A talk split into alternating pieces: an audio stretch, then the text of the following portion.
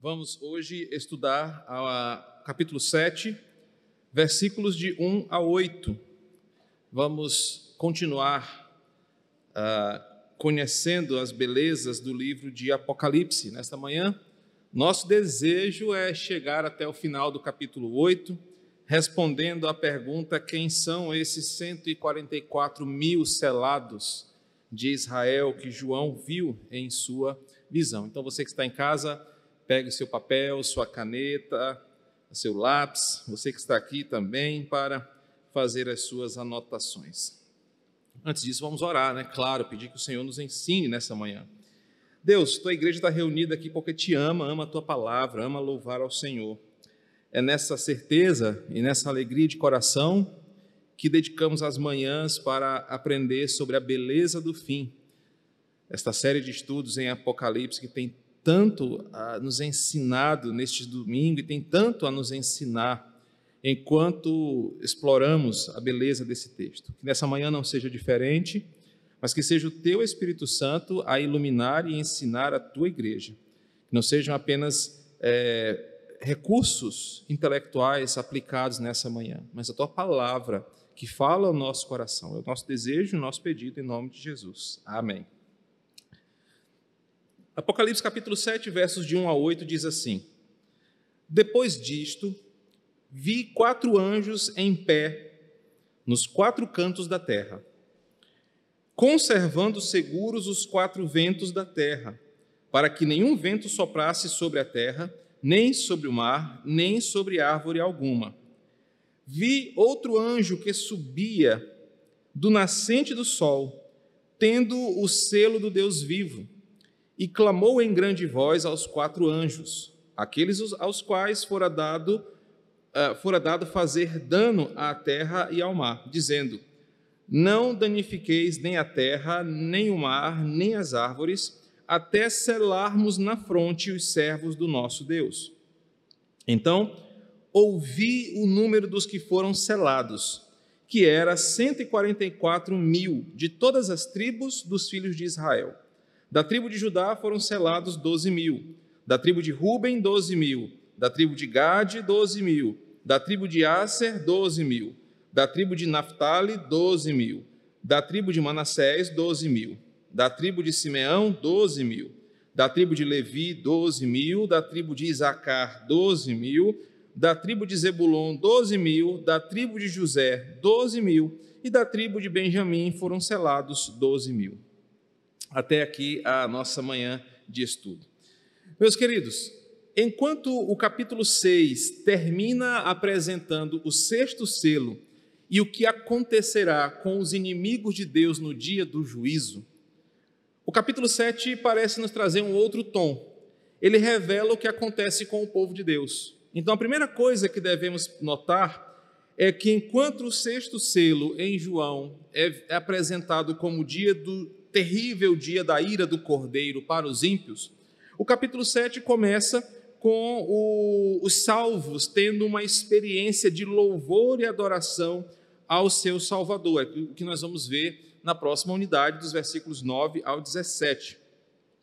O capítulo inteiro é dedicado a esse paralelo entre o que João viu no sexto selo e o que vai acontecer com aqueles que foram salvos da ira do cordeiro.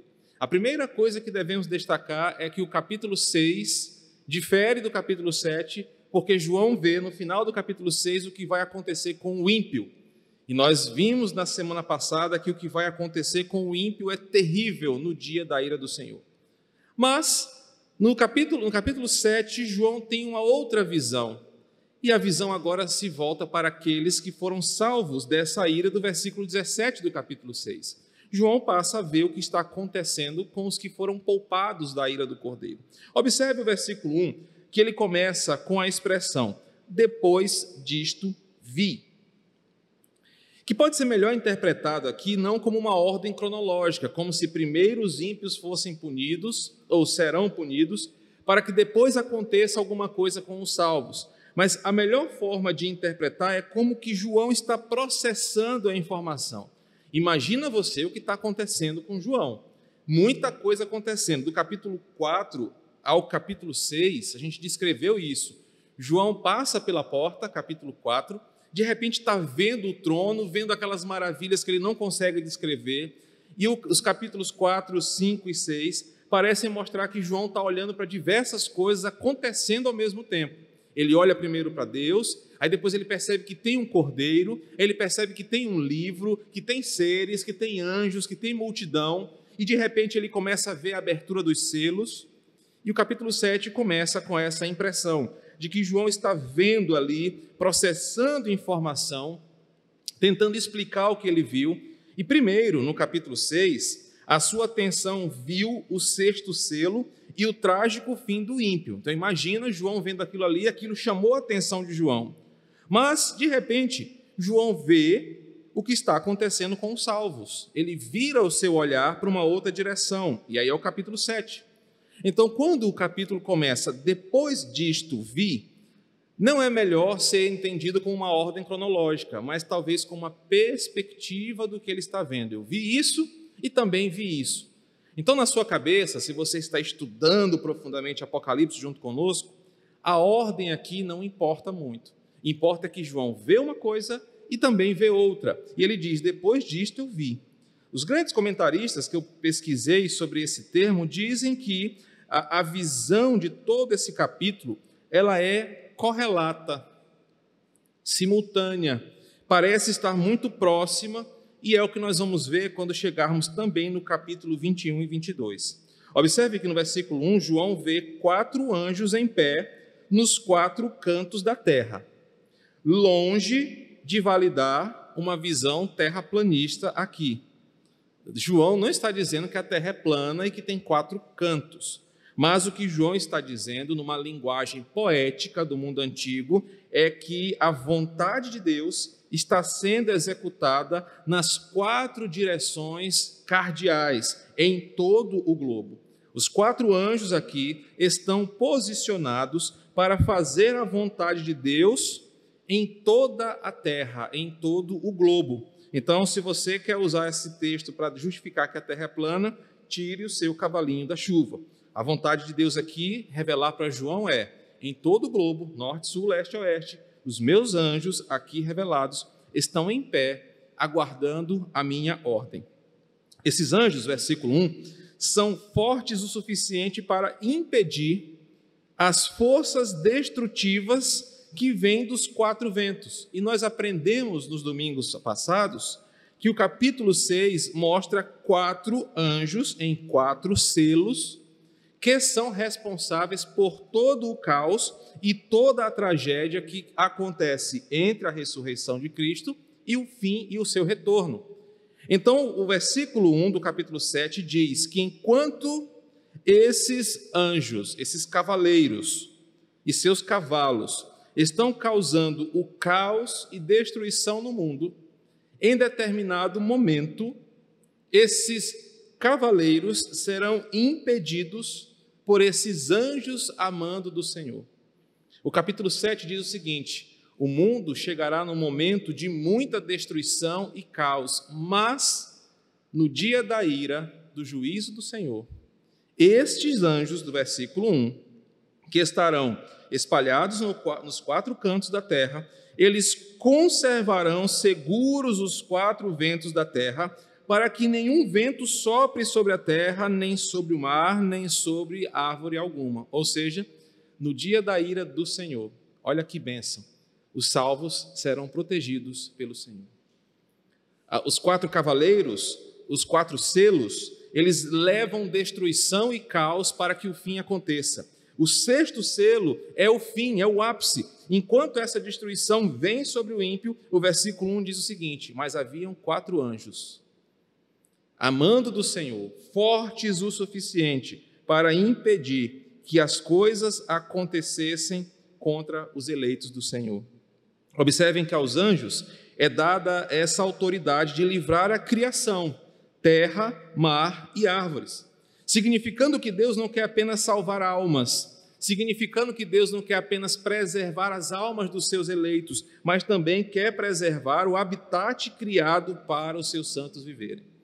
Isso nos dá um forte indício de quando chegarmos lá no final de Apocalipse, saber que nós não vamos morar nas nuvens, que você não vai dirigir nuvenzinhas no céu, que você vai andar sobre as nuvens. Vai nos dar uma base segura para dizer: nós vamos morar aqui eternamente. Viver no melhor bairro que, ele, que o Senhor fez, Quatraque, eternamente, só que sem buraco, sem, sem perigo de ladrão, sem gente feia. Nós vamos habitar aqui o tempo todo, no melhor bairro, porque Deus preserva as árvores, o mar, a terra, significando que o seu plano de, de redenção e salvação é para os seus eleitos e para o mundo que ele criou para eles. Uh, não habitaremos em nuvens, como eu disse, ou no vazio quântico, nós habitaremos na terra, e essa terra terá texturas, essa terra terá cheiro, essa terra terá sabores, nós teremos mares, nós teremos árvores, teremos frutas, frutos, teremos paisagens, teremos tudo restaurado para o desfrute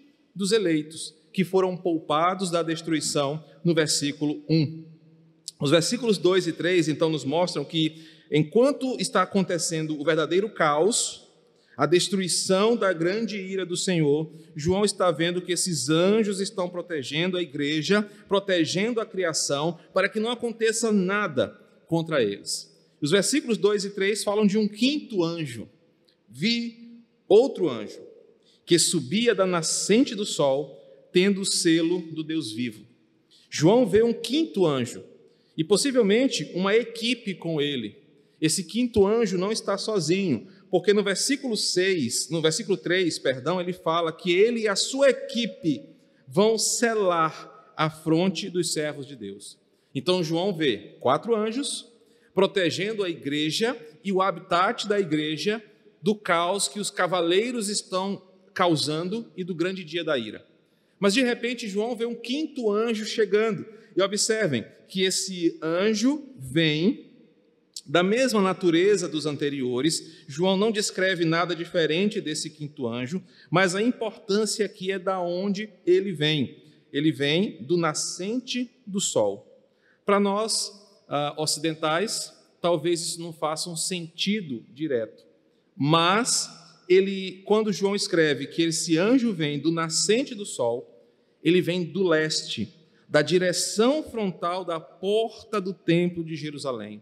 É por isso que os muçulmanos, quando oram, se ajoelham em direção a Meca, em crônicas, quando o templo de Salomão é construído, é dito que a porta do templo tem que estar na direção leste, para que o sol surja sobre o templo. E aqui o anjo vem dessa direção, Parece que o anjo que está sendo relatado vem para confirmar o seguinte: que a salvação vem do templo do Senhor, da direção do templo do Senhor. Então esse anjo e a sua equipe se levantam, trazendo consigo, transportando o que ele diz, o selo do Deus vivo. Uma espécie de carimbo, de marca, literalmente algo que vai marcar visivelmente todos os servos de Cristo. Versículo 2. Ele vem com o selo do Deus vivo em sua mão. De acordo com o comentarista bíblico Greg Bale, é, no seu livro Brado de Vitória, um comentário sobre Apocalipse, esse selo tem algumas possibilidades de interpretação e eu quero apresentar para vocês todas aqui. Primeiro, esse selo pode ser uma proteção espiritual. Salmos diz que os anjos do Senhor acampam ao redor daqueles que o temem. Então, diante de tudo que está acontecendo no mundo, capítulo 6, a primeira possibilidade do que seja este selo são os anjos que são designados para proteger cada um dos filhos de Deus. Uma possibilidade é uma proteção contra um dano que, físico, já que o mundo está em tremendo caos proteção contra demônios, proteção contra a, a, a incredulidade, o desânimo e as dores. A primeira interpretação é que então esse selo que esse anjo traz é uma equipe de outros anjos que vão lutar e nos defender do que vem a acontecer, virá a acontecer no fim de tudo. Outra possibilidade é que este selo seja literalmente uma marca que nos será dada para nos proteger e para nos separar do restante do mundo que virá à ruína. O que será esse selo? Então, esses comentaristas dizem que, se não forem esses anjos que vão guardar cada crente, Mas que, se for esta marca que será dada a cada cristão, os comentaristas bíblicos concluem que este selo do Deus vivo, aqui do versículo 2, é uma coisa preciosa que vem de Deus para identificar quem é seu. Então, se for um anjo, se for um selo, a primeira verdade é que é uma coisa muito preciosa e visível para cada um dos cristãos. Segundo, é, esse selo identifica e indica de quem nós somos. Quem nos olhar saberá que nós não somos ímpios e que nós não teremos o mesmo fim dos demais. Vão nos olhar, vão olhar para os eleitos e saber, estes são de Deus. E a terceira, a resposta sobre o que é este selo aqui, é algo que nos é dado para nos proteger e para nos defender, de acordo com aqueles moldes antigos da época de João e mais remotamente da época do Antigo Testamento. Só para que você entenda, os escravos romanos eram marcados com a identificação do seu senhor. E na Roma antiga, a identificação de um escravo era pelo selo, o carimbo que ele carregava em seu corpo, identificando de quem ele era. E não é à toa que no capítulo 3, no versículo 3, perdão, a palavra usada sobre este selo é para os escravos do nosso Senhor. Então, uma possibilidade muito concreta aqui, mais do que imaginar que são anjos da guarda, é que haverá um carimbo, um selo, uma marca visível em nós, como era a identificação do que João viu. Quando João viu aquela marca, ele lembrou: rapaz, isso é feito lá na terra com os escravos. Então, esse selo é isso, seremos marcados para mostrar de quem somos. Outra possibilidade, além deste carimbo, é que no Antigo Testamento, você vai lembrar do episódio do Êxodo, era marcado na porta com sangue. Quando o anjo da morte vinha e olhava para as casas com aquele selo nos umbrais da porta, ele passava por cima. De qualquer forma, será algo visível algo que vai nos proteger, vai dizer: aqui eu não posso tocar porque é de Deus, e essa marca vai nos proteger. Embora alguns tentem dar as explicações, é de Êxodo capítulo 28, 36, por favor, projeta para mim, Anderson 2, Igor, que nós temos uma explicação mais sensata do que é este selo. Em Êxodo 28, versículo 36, diz assim: está falando do sacerdote, daquele que administra a adoração na casa do Senhor. Farás também uma lâmina de ouro puro, e nela gravarás a maneira de gravuras de sinete, santidade ao Senhor. Agora no capítulo 39, versículo 30, diz assim: também fizeram de ouro puro a lâmina da coroa sagrada, e nela gravaram a maneira de gravuras de sinete, santidade ao Senhor. A melhor explicação do que é este selo aqui, de acordo com o texto, versículo 3, até selarmos na fronte dos servos do nosso Deus, é uma resposta clara do que havia na testa do sacerdote do Antigo Testamento. O sacerdote carregava uma tiara em sua testa, de ouro, e nessa tiara estava escrito santidade ao Senhor. Então, os, os sacerdotes tinham essas tiaras, e quem olhava para aquele sacerdote sabia que ele era um homem especial, que ele era separado para o serviço de Deus, que ele era santo porque Deus exigia dele a santidade e para que ele entrasse na casa de Deus, ele deveria ser santo, ele não poderia ser diferente do que estava escrito na sua testa.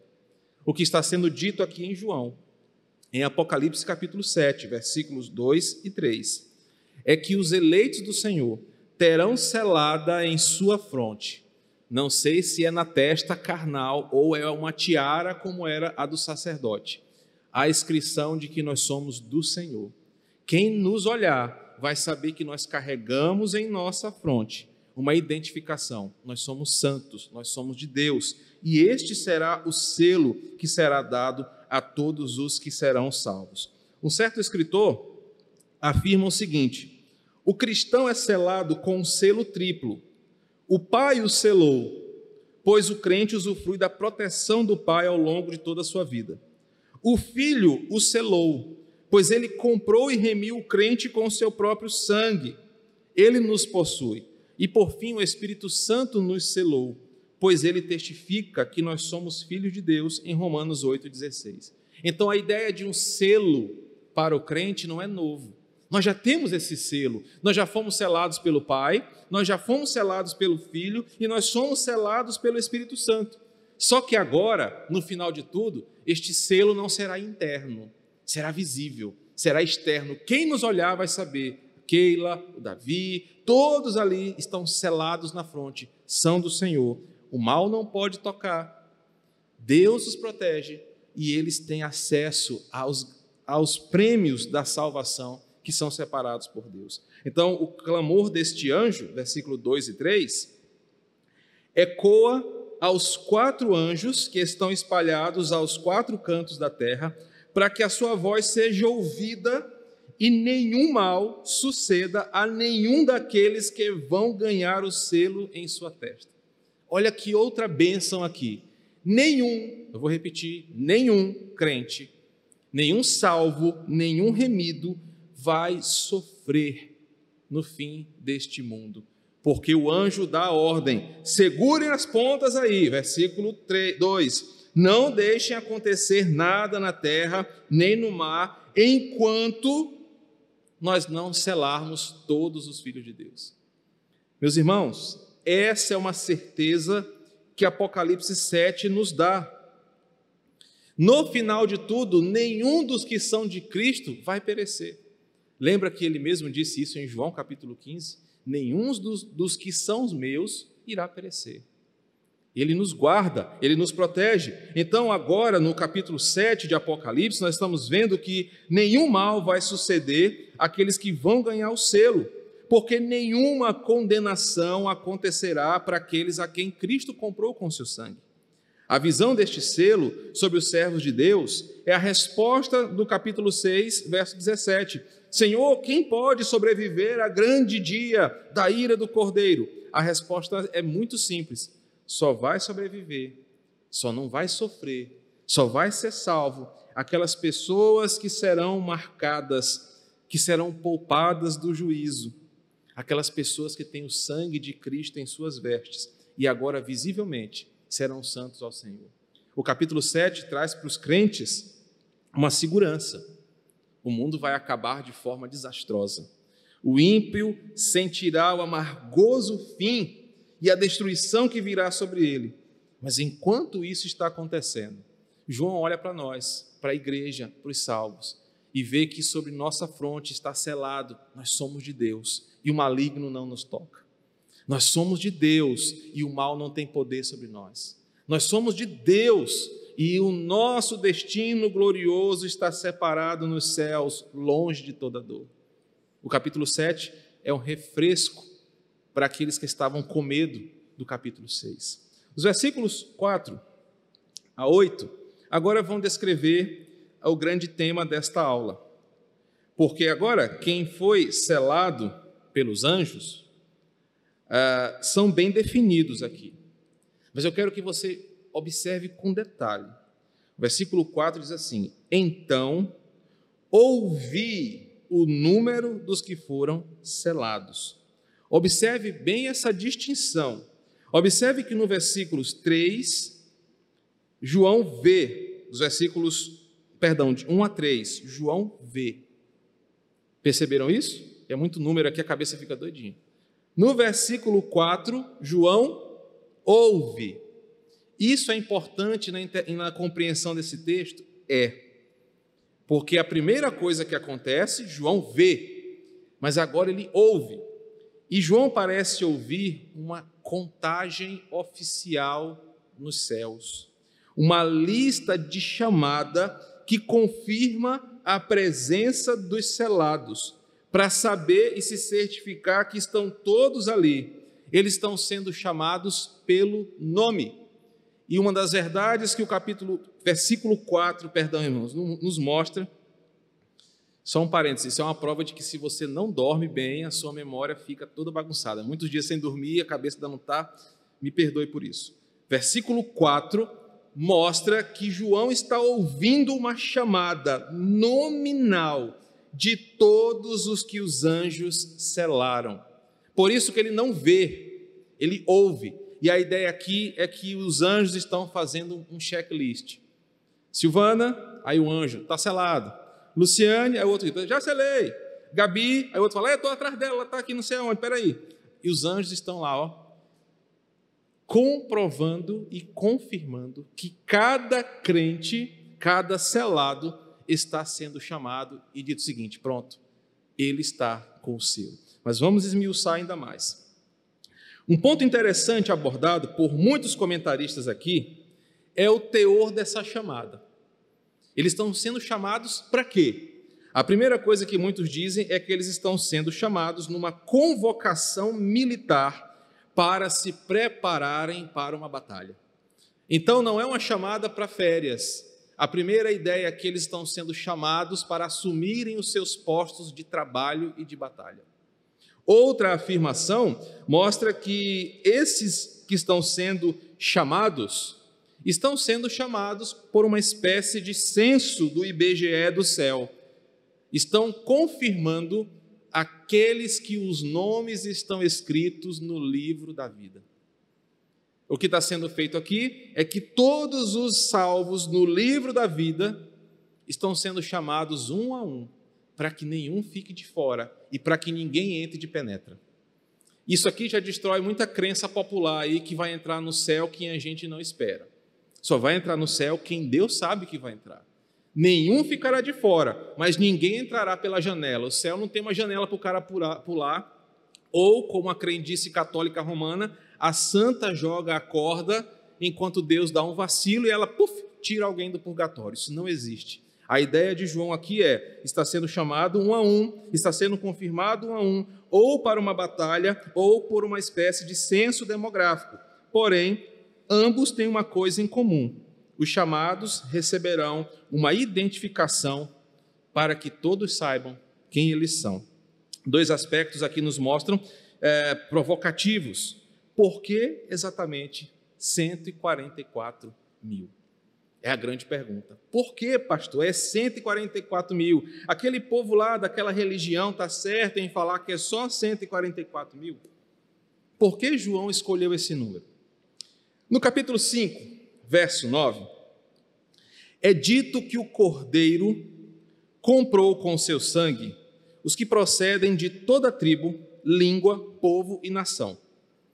Isso significa que não será apenas uma etnia que vai ser salva, não são 144 mil judeus. Já joga fora isso daí. Não será um grupo específico, uma nação ou um segmento religioso. Não serão 144 mil essebianos, porque eu acho que nem dá tudo isso. Não serão presbiterianos somente, não serão só brasileiros, não serão só europeus, mas o texto diz, de Apocalipse 5, versículo 9, que o cordeiro comprou com seu sangue de toda a tribo, toda a língua, todo o povo e toda a nação. A visão original aqui é que toda a terra vai ser dominada pela vontade de Deus e espalhada por toda a terra Cristo vai salvar diferentes pessoas, vai salvar diferentes etnias. Não haverá apenas um povo no céu, haverá uma multidão no céu, nós vamos ver isso no versículo 9.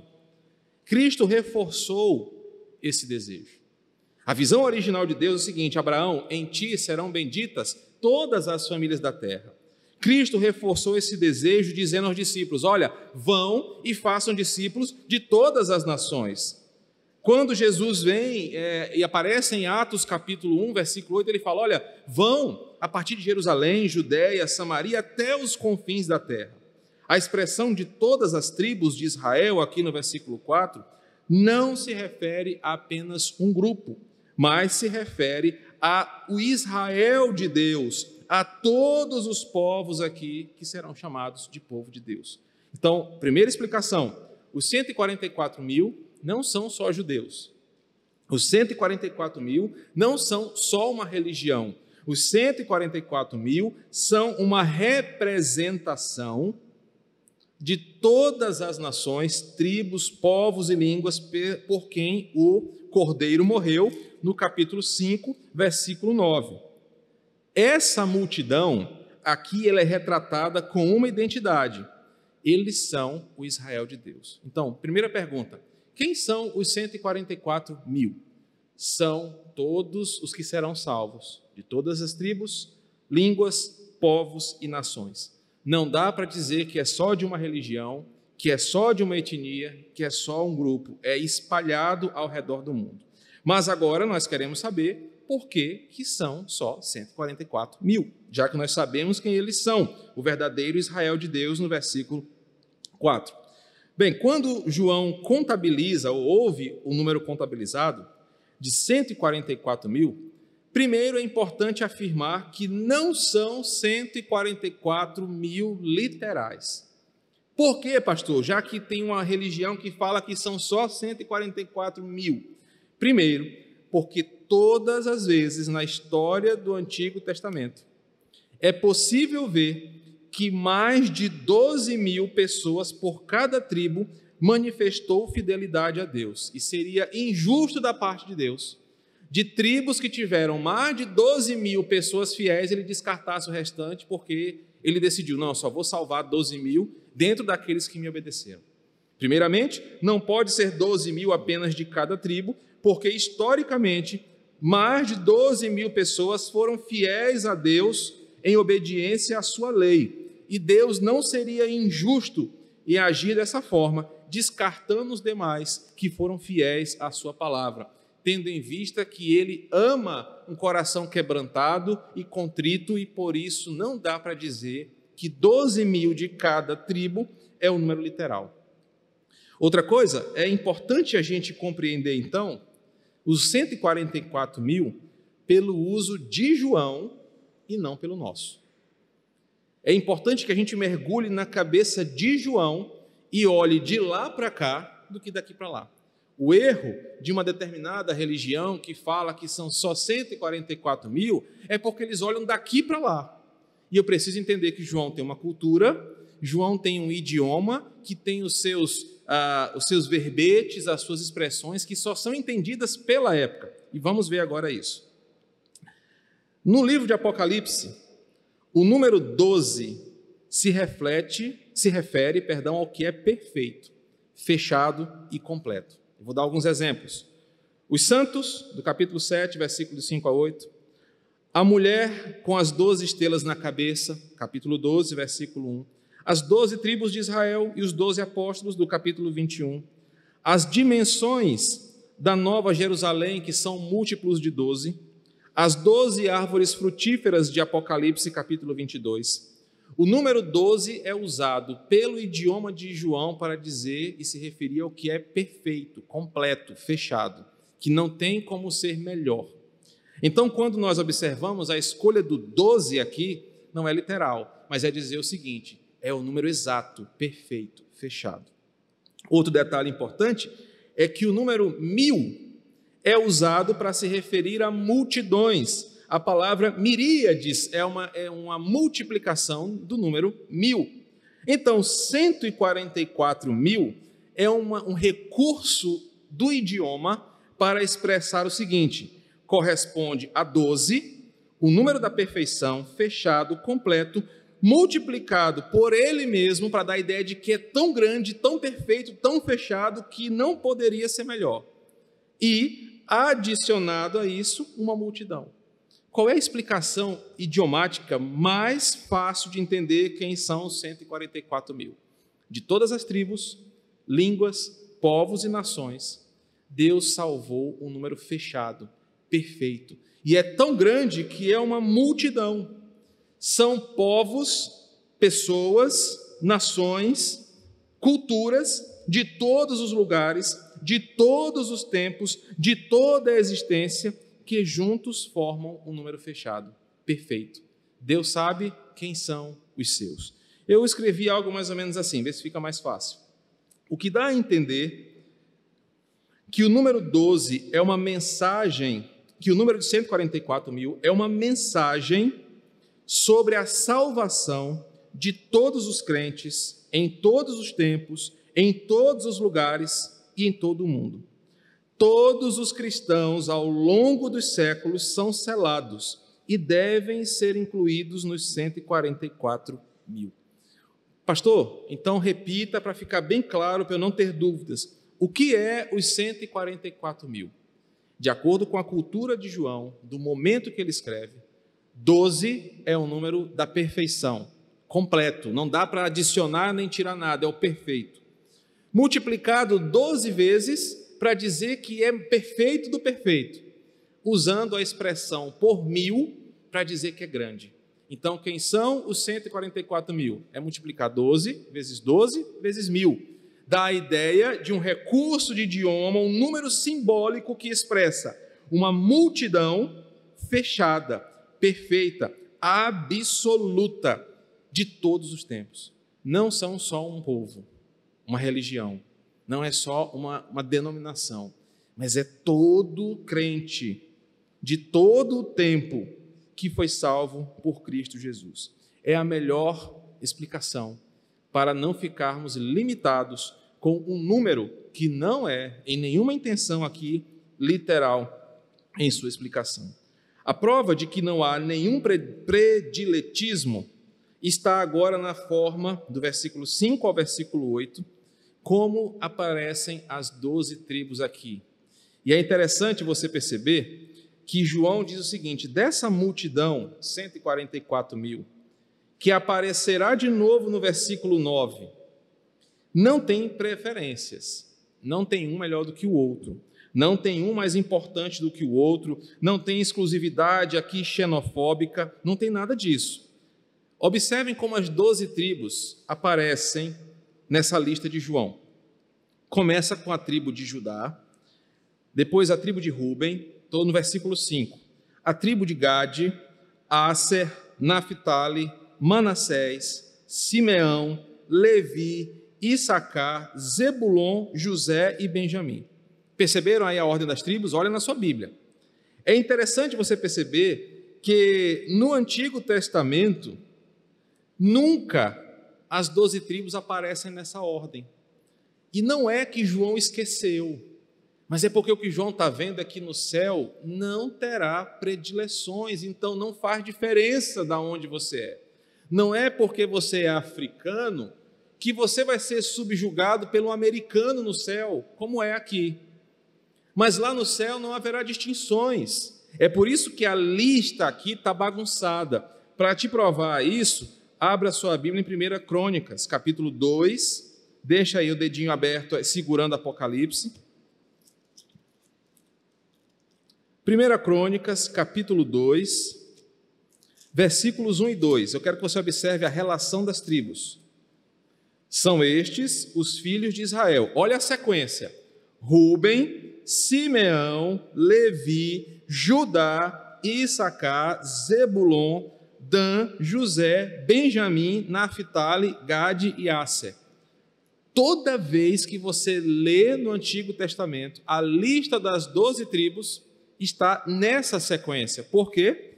Porque aqui no Antigo Testamento existe diferença.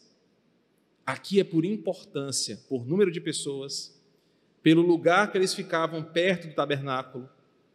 Mas quando chega no céu, olha que bênção. A multidão que vai estar lá, os 144 mil, simbolicamente aqui, não serão separados por conta bancária, CPF, cultura, nada disso. Seremos todos iguais. Seremos apenas uma grande multidão, selada na testa, sem preferência. E aqui vai uma palavra bem pastoral. Não importa se você chegou no céu com dificuldade. Porque eu sei que vai ter uns irmãozinhos que vai chegar no céu mesmo só pela misericórdia, porque o miserável dá trabalho para Deus a vida toda aqui e para o pastor. Mas vai chegar no céu pela graça. Ou não importa se você foi aquele irmão tranquilão, que viveu a vida toda para Deus e chegou no céu de boa. Quando chega lá, aí você vai olhar aquele irmão lá, rapaz, mas tu veio mesmo, né? Rapaz, tu deu sorte. Não vai ter isso no céu. Todos seremos iguais. Isso é uma benção. Então não é porque eu sou pastor que eu vou sentar numa cadeira, que eu sei que teria muito pastor que queria ficar assim. Não, eu fui pastor a vida inteira, cuidei de muita gente, então eu mereço um lugar melhor. Seremos todos iguais, e isso é a bênção do céu. Nós vamos olhar um para os outros e dizer o seguinte, irmão, foi pela graça mesmo que a gente está aqui. Então nós vamos estar todos numa grande mesa, numa grande família, numa grande cidade, seremos todos iguais. Isso prova que o céu não é um lugar capitalista como nós imaginamos que ele seja.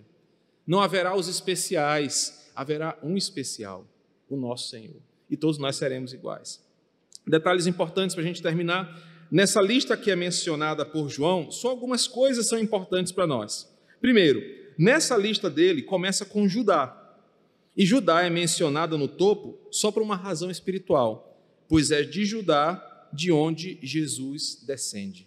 É de Judá que vem o poderoso leão da tribo de Judá. A tribo de Dan não aparece aqui no céu. Isso é um detalhe importante.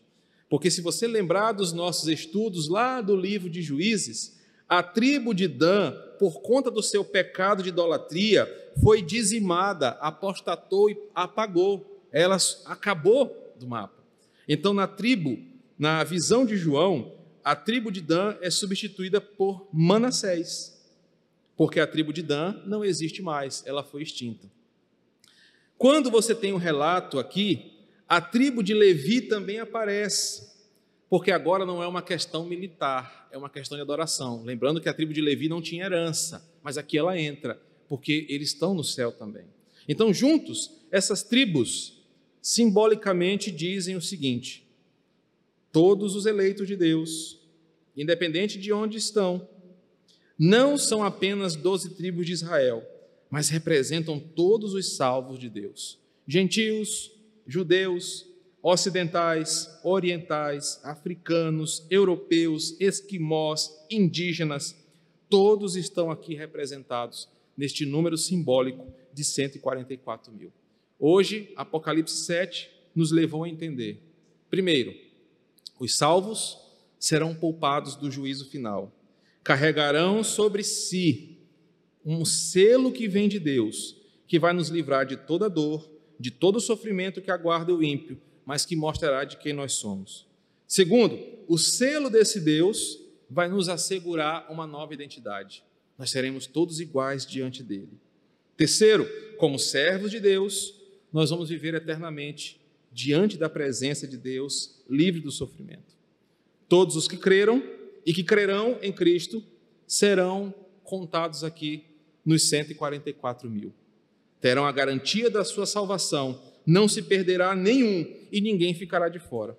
E por fim, todos nós que somos salvos, um dia, e essa para mim é a grande bênção, seremos chamados nominalmente e o nosso nome será ouvido por toda a terra para recebermos de Deus a nossa salvação. E eu imagino isso é, talvez você lembre os que passaram por isso, o dia que você é chamado num concurso público, seu nome aparece lá numa lista, ou quando você está se graduando, sendo graduado, que chamam o seu nome para você receber o seu diploma. Agora imagina o que é o mundo inteiro ouvir a lista. Alain Barbosa Silva, não sei o quê, Silva e Silva. E o nome do Alain ecoar por toda a terra. Eles aqui, todo feinho, todo magrinho velho, sou eu. E o anjo vem e garante a salvação eterna do Filho de Deus. Não há bênção maior, não há alegria maior. É por isso que Apocalipse diz o seguinte: o mundo sofrerá os danos, mas os eleitos do Senhor, estes estão guardados para sempre em seu poder. Semana que vem, se assim o Senhor permitir, nós vamos continuar esta visão de João, dos versículos 9 ao 17, sabendo o que essa multidão faz no céu.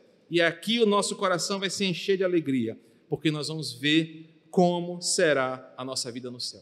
Vamos cantar e logo após o Ministério de Música encerrar, nós encerraremos a nossa reunião. Já oraremos agora. Senhor, obrigado por este momento de louvor, adoração e aprendizado. Obrigado pela tua palavra. Obrigado por tudo que fizemos aqui. Receba o nosso culto e receba, Senhor, a nossa adoração. Nos traz a noite para cultuar a Ti. Felizes, gratos e satisfeitos no Senhor. Queremos aprender da Tua palavra, queremos nos deliciar nas certezas e promessas da Tua Escritura. Obrigado por tão grande salvação.